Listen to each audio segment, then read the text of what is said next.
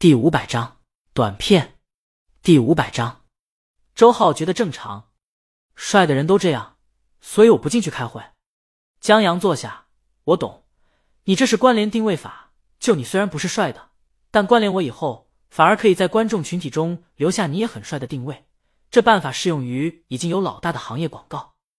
周浩，行啊，江总监说的头头是道。江阳，我每天也在进步的好不？他拿起手柄。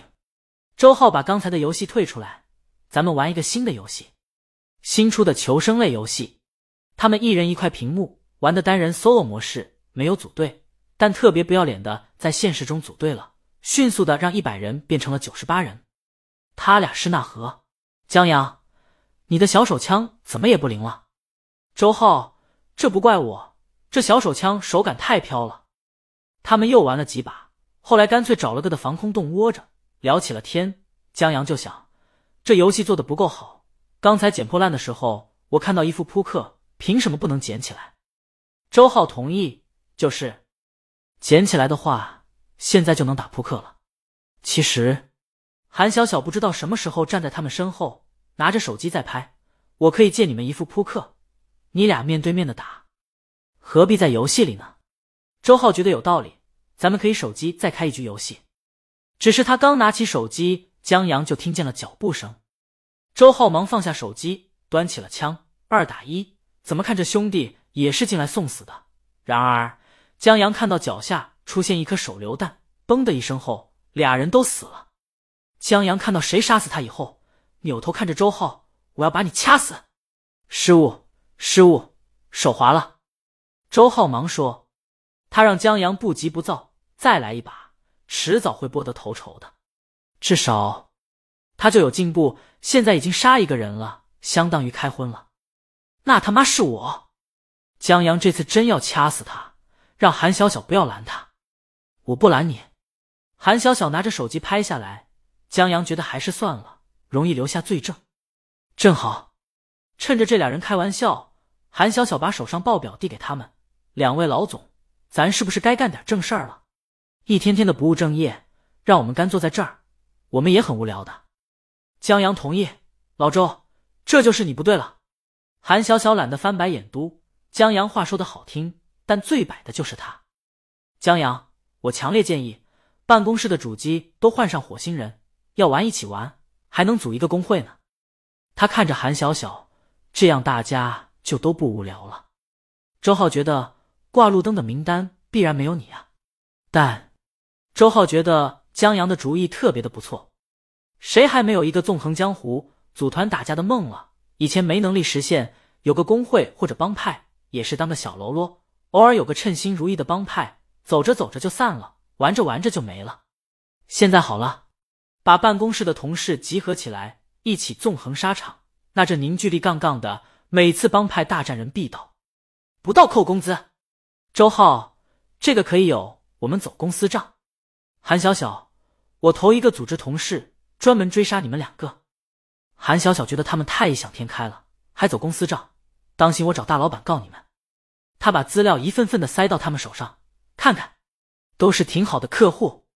现在是短视频时代，而他们的广告在短视频领域有着病毒般的传播能力。在长城金奖以后，江阳成了香饽饽。现在很多客户找到他们。就想拍摄在自媒体、短视频领域有着良好传播、提升品牌价值和口碑的创意广告，其中不乏不缺钱的一线品牌。周浩扫了一遍，咱们不是正在筹备一部电影吗？就是。江阳进会议室的时候，还听见他们在探讨什么生活制片、外联制片、生产制片之类的，大家也都挺忙的。特别是你韩小小，你还得帮我制作宣传海报呢。海报你放心，少不了你的。韩小小自信满满，他可是正儿八经的平面设计。这俩愚蠢的领导上次就给了他一天多点时间，他能制作出海报就不错了，还挑三拣四，质疑他的能力。话说回来，那是他在江阳来了以后头一次加班，头一次找回在奋斗的感觉，怀念。这次时间充裕，韩小小要让他们见识一下平面设计科班出身真正的实力。至于制片。耿直还在筹备剧组呢，后面还有挑选演员等等，离取景这些制片组也需要跟进的工作展开还早呢。韩小小觉得抽空拍个广告片挺好，不止挣钱，也是为了在剧组开工以后提醒广告业内，这儿还有一个广告公司呢，别到时候电影拍好了没人找他们公司拍广告了。江阳扫了一眼资料，不大想拍这些广告，我想拍一个短片。周浩也觉得无趣，闻言来了兴致，什么短片？调音师。韩小小莫名其妙，有些跟不上这俩人的脑回路，给谁拍短片？或者说？短片拍出来给谁看？不知道，但酷啊！江阳起身进了办公室，他要把这个剧本写出来。这剧本也就十三分钟多，还没有广告短片时间长。江阳觉得应该可以很轻松的写出来。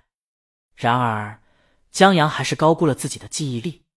这个短片虽然短，但细节挺多，隐藏的信息不少。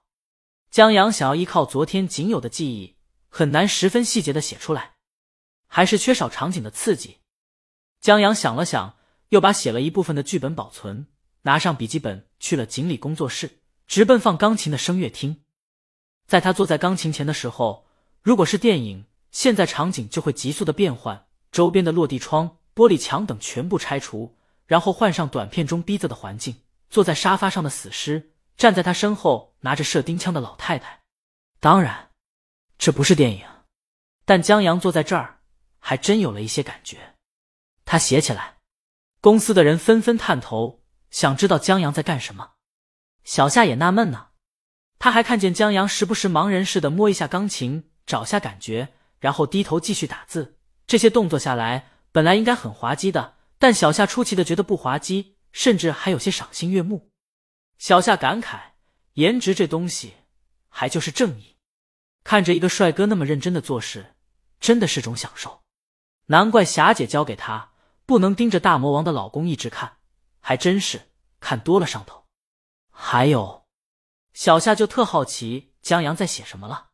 他是一个特好奇的人，就上次拖着装有尸体的行李箱去地铁站的故事，他还不知道后续呢。天知道，小夏在遗忘，忽然记起，然后又遗忘，又记起之间多折磨。他太想知道答案了。这可比看推理小说煎熬多了。看推理小说，你要是特别好奇凶手的话，大可以翻到最后几页。这小说无书可翻，又太勾人了。小夏现在特别关注江阳新书的消息，就等着缓解一下这如饥似渴呢。可惜一直没等到。现在这兄弟又在声乐厅里来这一出，他的好奇心再次被勾起来。小夏紧紧的盯着。想看出一些端倪，或者想敲门进去问一问。